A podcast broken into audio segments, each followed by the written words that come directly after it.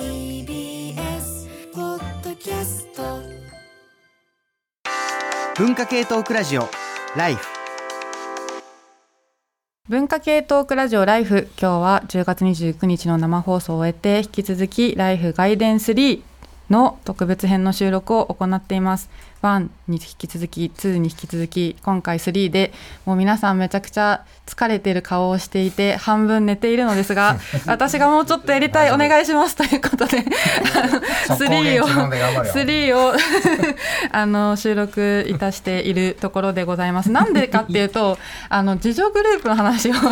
あの思想になってしない思想になってしないっていうのがちょっと気になっていましてですねちょっと自助グループの話をしたいなと。でさっきその清田さんからもちょっと安心できればみたいな話が出てきたんですよね。でちょっと上村さんのそのメダデ協会のこの自助グループの話もちょっとお聞きしたいなと思っていて少しいいですか？はい、あの先ほどあの塚越さんから紹介いただいたんですけどあの3年前に千曲書房から「うん、あの愛をばらまけ」という本を出したんですね。であのこれが大阪の西成にあの愛林地区っていう場所があってこれはあのホームレスとか日雇い労働者とか生活保護の受給者が多い場所にああ場所なんですけど、まあ、そこにキリスト教の教会目立て教会っていうところがあってそこのルポルタージュなんですけどここの牧師さんをやられてる西田よし子さんっていうのがものすごいよくしゃべるおばちゃんでですね。あのちょうど今朝というか昨日の朝になるのかな。あの E テレの「心の時代」っていう番組で特集されてて、うん、今あのこの本あのアマゾンランキング急上昇中なんでぜひあの皆さん読んでいただきたいんですけどであの西田さんが何をされてるかっていうとあの路上でお酒を飲んで寝そべってるようなおっちゃんたちに声をかけて、まあ、一人一人、まあ、仲間信徒にしていくんですけどであの実際に教会に入ったおっちゃんたちは、まあ、依存症とか障害とか犯罪歴とかあるんだけれども、まあ、あの楽しく生活して酒も薬もタバコも止まってて、まあ、なんでなんかなと思って、まあ、密着取材して思ったのは、まあ、いつも誰かと一緒にいることっていうのが一番大きいんだろうなと思ってて、まあ、彼らあの同じマンションに住んでるんですね。で一緒に買い物に行ってご飯も一緒に食べて一緒に教会に通ってお風呂も一緒に入って、まあ、同じ時間同じ空間を共有してると。うんであの、まあ、体の悪い人の車椅子を押したりとか下の世話をしたりとかそういったこともしてて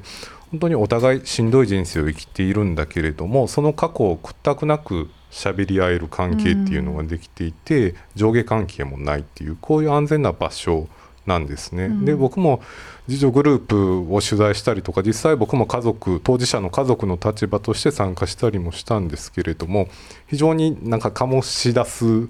空気感バイブスみたいなものがこの目立て協会と近くてですね、うん、なんだろうこの自助グループのこの空気感みたいなものがすごい僕個人としても居心地が良かったんです。うん、であの他の皆さんの自助グループのイメージとか実際にもし参加された方がおられたらあのそのなんというかどういうことを感じられたのかなっていうのは気になるところで。うんうん、清田さん、うん、ありますか、うん、そうですね自助グループまあ僕自身は直接なんか関わったことがあるわけではないんですけど、やっぱそうやって、うん、あ安心して話せるとか何でも。話していいよって気持ちになれるとかあるいは咎められないとかね、うん、そこで失敗しちゃってもまあいいんじゃないって言ってくれるみたいな関係性をまあ編み直していくっていうんですかね、うん、このね最初にポテトさんがあの上岡春さんの話を出た出したけどさその上岡さん「その後の不自由」っていうケアを開くシリーズから出ている本があって結構これは自分にとっても依存症という問題に興味を持つ一つのきっかけになったもう大変名著だと思ってるんだけど、うん、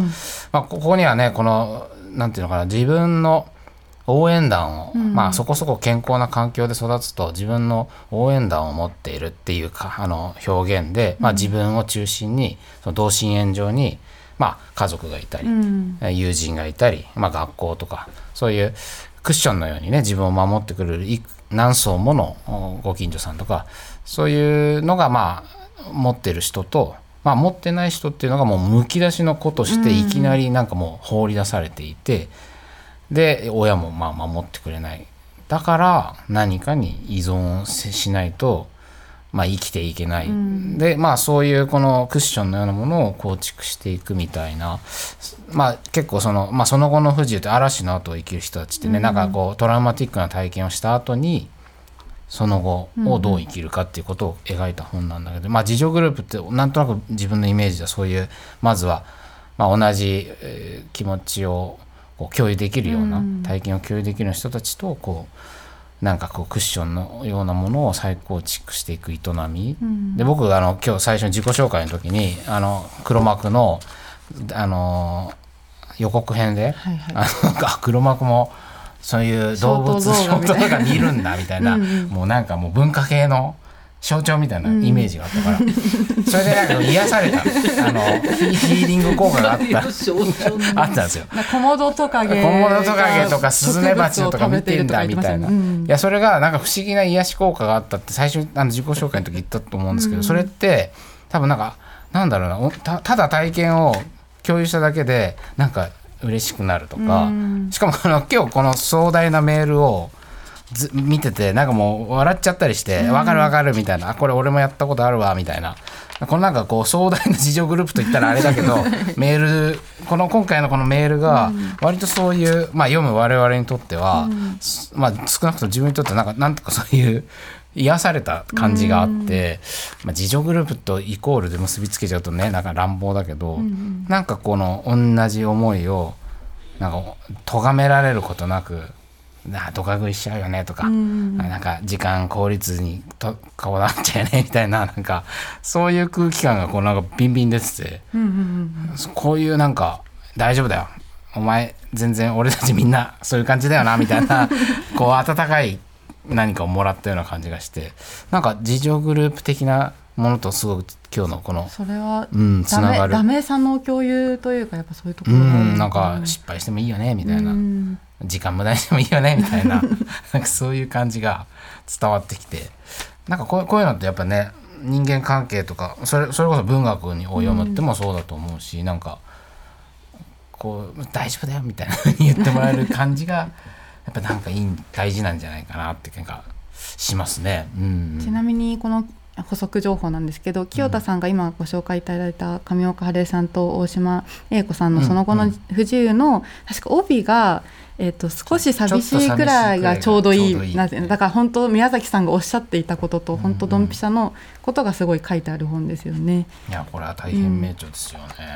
であのあ、どうぞ小川さん。あの愛をばらまけすいませんまだ拝読してお,、うん。りません まずお謝ってから。でもそのあのさっきお話を聞いてそれからちょっと今アアマゾンの方見たら、ん。西加奈子さんが大絶賛。わお。もうこれは間違いないっていうね、うん。絶対面白い。うん。もう終わったら瞬間私もうポチっていや 私あの西加奈子さんの大ファンで、うんで漁漁港の肉子ちゃんとかって、はいはいはいまああれはねアニメ化されたりとかもして多分皆さん見てると思うんですけど、あれって結局この「あゆばらまけ」で取り上げられている集団にすごく近いあのものがあると思うんですね。それどういうふうに近いかっていうと、うん家族ヘテロセクシャル主中心主義人間中心主義ではない。うんで漁港の肉子ちゃんも一緒なんですよ。全然他人の2人があネタバレだ。あまあいいか。まあ、うんうん、ライブを聞いてる人は、まあいいや、全然他人の2人が家族をなしまたその2人の家族をめぐって、うん。周りの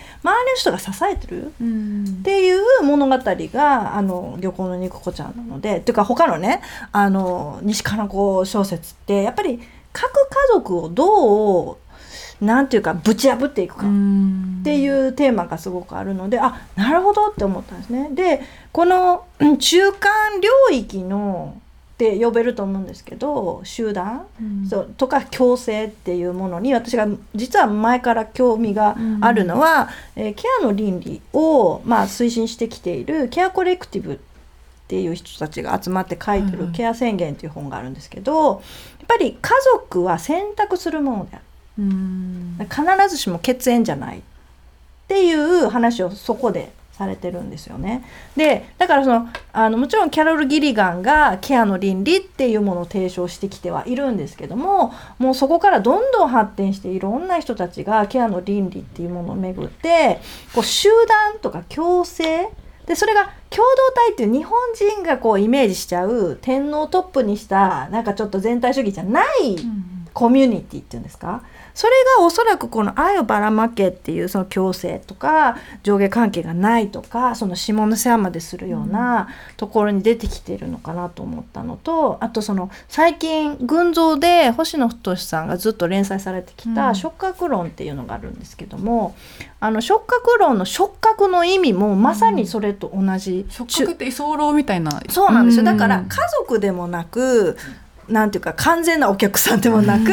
お客さんがみんな共存する中間領域の話なんですよね。だから触覚論は私すごくもう感動しまくって初めて。あの議論を目にして、あの触覚論がインスピレーションを得たのはそのバルトっていう人があのフランスの人が書いたそのイディオリトミーっていう概念が元にあって、うんうん、イディオとリトミーってだから要するにあのこうとそのそれぞれがリズムを合わせてなんとか生きているっていうリトミーわかります、うん、すごくないですか、イディオリトミーっていう言葉を使ってるんですよね。だから修道院もある種その中間領域であるってバルトは説明していてあいかに生きるかっていう本に書いてあるんです全部。でその要するに食事の時だけ子の部屋から出てきて、ご飯みんなで食べて会話をする。でまた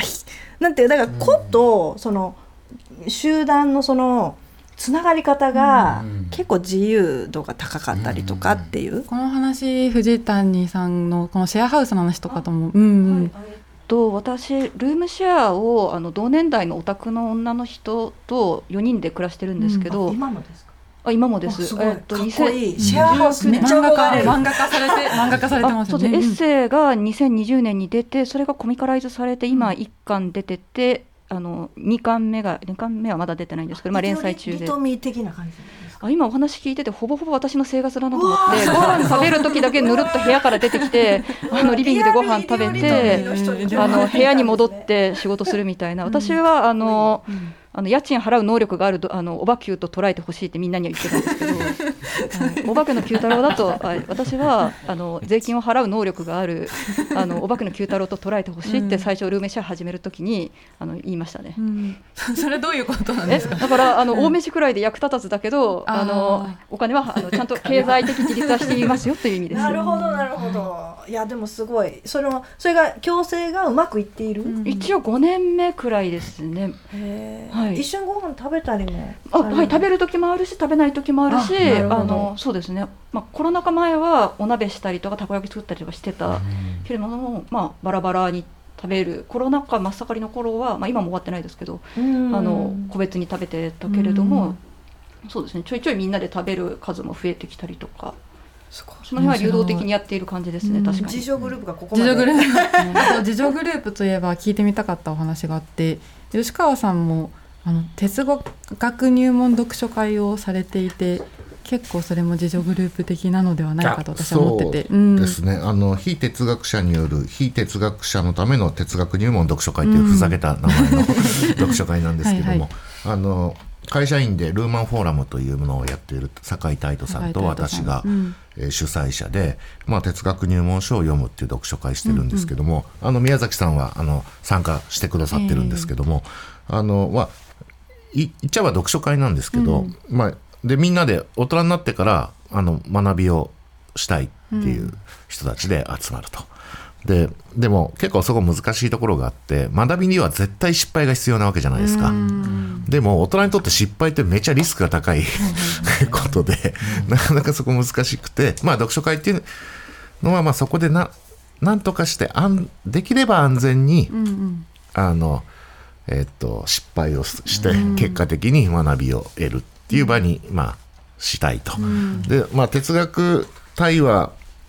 とはちょっと、まあ、もちろん違うんだけどもでも哲学対話と同じようにいくつかのルールが、まあ、あって、あのルールがあるというかあの工夫、はいはい、あの安全に失敗できる工夫っていうのをいくつか設けていて、例えばえっと答えたくない時とか、うん、議論になるわけじゃないですか。答えたくない時とか答えられない時はこんな風に言ってくださいとかですね。あとね大人になると自分の意見変えるのが結構難しかったりするじゃないですか。それはそのプライドとかの問題もあって。そういう時にはね、えーだんだんそう思えてきましたって言っときましょうとかですね。結構そういうその、うん、それがあるだけでちょっと違ってくるみたいなところはあるんですけど宮崎さんもね、はい、実際に参加されてるとお聞きしましたけど、はい。あのとても安全に失敗できればです。あとというのもあのその読書会意外とスパルタな部分もあって、うん、あの著作をその読書会に向けて3回読了していかなくちゃいけないんですよ。うんすごい、うん、だからむしろ逆に失敗しない失敗しした方が得みたいなあの謎の雰囲気も生まれて、うんうんうん、まあそういう意味では僕は結構ちゃんと失敗してるので。あの非常に役に立ってる講座ですね。たくさん失敗してくれる優等生っていう。そうなんですよ。いいですね、いいですね。失敗してる方が、優等生になるみたいな雰囲気が確かにその読書会にはありますね。確かにそれだとすごく安心できるし、なんかそのえっと読書会の宣伝の宣伝というか告知をするような YouTube の中で宮崎さんがあの自分は本を読めてなかったんだみたいな話をされたのは結構私からすると、まあ、ライターって一応本読めてるふりするじゃないですか。なんかすごく勇気のいることだと思ったんですけどやっぱそれをなんかこうすると言えるのも多分この読書会の雰囲気がいいからなんですかね。うん、うん。まさにそうですね、うんうん、あの本ってあのちょっと話がずれてしまいますけども、えー、あのずっと読んできましたけども、うん、本を読むトレーニングってあの専門的にしたことがなかったですし、うん、えーと、そういう意味で、えーと、読めてなかったってことに参加して気づいたしあの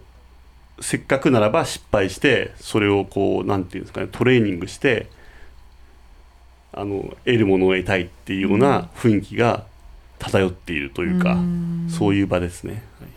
はい、お話聞いてるとやっぱりそのまあえー、依存症の自助グループの言いっぱなし聞きっぱなしとかもそうですけどやっぱちょっと工夫がないと安心してあの失敗できる場にはなんないしやっぱそれをなんかこう場を設定する人はちょっと考えてやっていかなきゃいけないんだなっていうこともなんかすごく思いつつお話を、うん、うん、社会って普通に生きてると危険 溢れてますからね。失敗できないですよ、ね、教育現場でもね、心理的安全性って言われたりするんですよね、うん。うんあとね基本的にその立て付けが面白くて失敗したものを取り上げて考えるっていう感じの流れではあるんですよ。だから逆に失敗しないと自分の名前が出てこないっていうか言及もされないっていう状態にあるのでいかに果敢に失敗しに行くか。もちろん成功するに越したことはないんですけどもあの果敢にやっていくかっていうようなあの雰囲気が出てきてるかなというふうに思います。いや面白いな。あとこのえっと、吉川さんがおっしゃってただんだん考えが変わってきたようですみたいななんかそういう一言とかもやっぱすごく知恵としてやっぱあって私も依存症の、えっと、施設とかであのちょっと断る練習しましょうとか言ってみんなでやるんですよ。あの ちょっと考えさせてください。はい、端から行ってみてみたいな。いでも本当そう、うん、本当そうなんですよ、ね、そのハードルをね、うん、低くしていくっていう。うん、だから結構そのあんまり教えてもらわないスキルでもあるんですよね、実はね。大人になるとね、特に。そういう学べる場があるっていうのはねなんかすごくいいなと思いました。というわけでいやちょっと皆さんにわがまま言ってパート3までやってきましたがいや本当にありがとうございました。